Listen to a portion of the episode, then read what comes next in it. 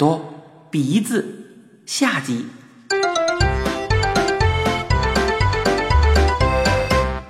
怪老头侧着耳朵对我说：“我要遇到麻烦了。”我硬着头皮回应道：“才不怕，他们能把我怎么样？”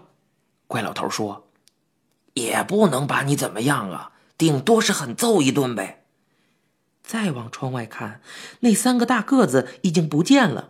我猜想他们是在小区拐角的地方等着我。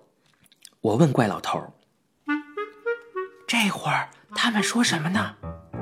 怪老头说：“真怪呀，没动静了。刚才有脚步声，这会儿好像一动不动的站在什么地方。”我假装吃花生，一颗一颗慢慢的剥，好磨蹭时间。我说。您的耳朵还装在那家伙的衣兜里呢，不取回来吗？我正好回家，我陪您去。怪老头说：“耳朵不急，明儿再说了。我还没听见他们打算怎么进我屋子呢。要是你急着回家，你就先走吧。”我只好站起来说：“那我走了。”怪老头也站起来：“走啦，不坐会儿啦。”有空来玩啊！我到底没好意思说出来，让他送送我。说不定那三个人已经回家了，不能让怪老头把我当成胆小鬼。怪老头向我伸出一只手，我当是他要跟我握手。他伸过手去，可是他只用手指在我手心里点一下，说：“明儿见。”天快黑了，我走得很快。我偷偷地向四下里看，路上并没有那三个小子。怪老头喜欢瞎吹牛，什么他们要狠揍我一顿之类的，没准儿都是跟我穷开心呢。拐了弯，眼看就到家了，我舒了一口气。就在这个功夫，树丛后头闪出两个人来，正是穿夹克和穿尖皮鞋的小子。夹克衫走近我，歪了脖子问道：“你跟那个小老头说什么来着？”我说：“没说什么呀。”尖头皮鞋上来，别跟他废话，先给他点颜色。我叫了起来：“爸！”尖头皮鞋一把捏住我的脖子，我憋得透不过气来，伸手在他脸上胡抓了一气。旁边的夹克衫忽然惊呼了一声。哎鼻子，尖皮鞋松开我，在自己脸上摸了一把，呆住了。我看一眼，他的脸变得光溜溜的，没了鼻子。我这时才觉得手里攥着个软软的东西，展开手看，竟是个鼻子。我惊叫了一声，赶紧扔到地上。夹克衫吼叫了一声：“好啊，小子，你敢行凶！”照着我的脑袋，呼的一下就是一拳呢。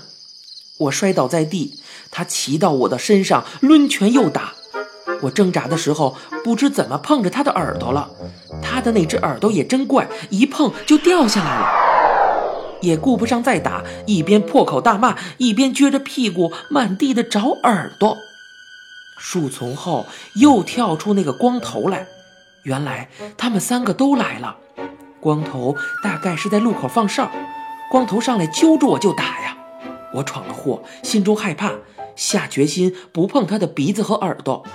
可是我又不可能一动不动地由着他打，至少我得举起手来护住我的脑袋吧，免得被他打出脑震荡来。而打架这玩意儿是没准儿的事儿，好比说吧，你跟谁干了一架？回去一照镜子，发现脑门子上有一块青，你可能就怎么也想不出对手什么时候还在这儿来过一下子。反过来，对手流起鼻血来，你也莫名其妙。告到老师那儿，就算你再有理，就算你挨他的打更多，你也别想打赢这场官司。所以你绝不是诚心要打他的鼻子的。这回也是一样啊，我并没有还手。只顾护住自己的要害，结果还是出了我最担心的后果，而且这回更惨，光头的一个鼻子、两个耳朵被我干净彻底的弄下来了。尖头皮鞋拦着我，一把捂着明晃晃的刀子，一手攥着自己的鼻子。丫挺的，留下鼻子和耳朵再走。我见他两眼通红，一步步逼近，吓得大叫：“哎哎，别割，别割！我我认识个大夫，保证他立刻给你们安上。”另外两个也早一左一右的站在我两旁，形成包围圈。尖头皮鞋说：“别听丫听的胡扯，瞎家伙！”尖头皮鞋一把揪住我的耳朵，夹克衫却喊：“慢着，这小子是有点邪的。”他转身向我问道：“你使了什么招数？你怎么证明能给我们安上？你先说明白。”没法说明白，我自己还糊涂着呢。我只能模模糊糊的觉得是怪老头在我手上搞了什么名堂，可不吗？我跟人家打架也扯过人家的耳朵，却从来没有扯下来过，更不用说一碰就下来了，好像那是个熟透了的杏似的。但是我不立刻说明白，那把刀子就要下来。我一急，猛地想起来夹克衫衣袋里还装着老头的一只耳朵，我说。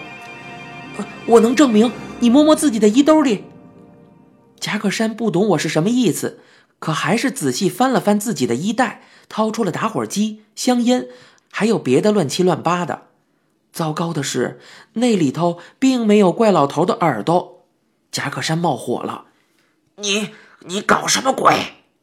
我却突然高兴的喊：“证明在我这儿啊！”在夹克衫搜寻他的衣袋时，我的手也不由自主地往自己的兜里摸，没想到我竟然从里面摸出那只小塑料管来，显见这是怪老头故意塞进我衣袋的。既然他让我有本事弄下这三个家伙的鼻子和耳朵，也就不会让我下不来台。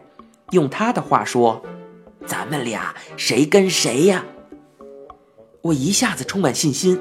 夹克衫伸过脖子，我把手缩回来，一本正经地说：“站远点儿，我还当是把药放在那位大夫家了呢，原来还带在我身上。这么着，也就不用着它了。现在我可以亲自给你们治疗，你们谁先来啊？”三个家伙一起喊：“我我我我！”我皱着眉说：“哎，不要乱挤，不要乱挤嘛。”排上队，按次序来。光头急得直叫：“应该先给我按，他们都是一件，可我是三件呢。”尖头皮鞋喊：“那不成，咱们还有个先来后到没有？我鼻子是最先让他弄下来的。你看我说话的声音，应该让他先给我安上。”我说：“行了行了，别瞎耽误功夫了，就按照掉下来的先后顺序给你们安，排好队。”他们三个乖乖地排好队，我一指排在最后的光头说：“你的手干嘛攥得那么紧？回头攥捏巴了，安不上去，你自己负责。”光头吓得慌忙把手掌展开，平托着那个鼻子和两只耳朵。另外两个人也学着他的样子，小心翼翼地平举着自己的宝贝。我又问：“你们还劫走了我们学校一个女生四十多块钱，有这回事没有啊？”两个不开口，夹克衫却点点头。我说：“马上还给人家，限你们三天之内，把搜人家口袋拿走的东西统统还掉。我那两毛五嘛，就算了，作为你们三个人的营养补助。最主要的，以后谁也不准再干坏事。你们答应不答应？”三个人一起点头。我说道：“答应了不照办，我还会把你们的鼻子耳朵弄下来。”下回就不客气了，我不带药，光带着猫。我们家那只猫啊，专爱吃这些零碎儿，我弄下来一个就扔给它一个。指手画脚了一气，我拧开塑料小管的盖子，我的心在这时候咚咚咚地跳了起来。万一怪老头存心开我个玩笑，我可就没法收场了呀。我把鼻子的茬口涂上一层薄薄的五零二粘合剂，轻轻的吹了两口气，让粘合剂稍微挥发一些，然后看准位置，说声“别动”，紧接着就给尖头皮鞋往脸上一按。嘿，我仔细一看呐，发现效果意外的好哎！你就是用最挑剔的眼光，也休想找出一丝粘接的痕迹。这么说吧，就跟这鼻子从来没掉下来过一样。夹克衫和光头也凑上来看，他们看过后那副高兴神气的样子，很说明问题。我告诉尖皮鞋，二十四小时之内不要触动它，三天之内计时生冷，一年之内禁止吸烟喝酒。尖头皮鞋透着欢喜，连忙说：“都照办，都照办。”可是他犹豫了一下，又说：“诶，就是吸烟这一条，你看能不能通融一下呀？”我干脆的回答说道：“不能通融。”另外两个家伙，我也依法炮制，连最后那三条要求也一样。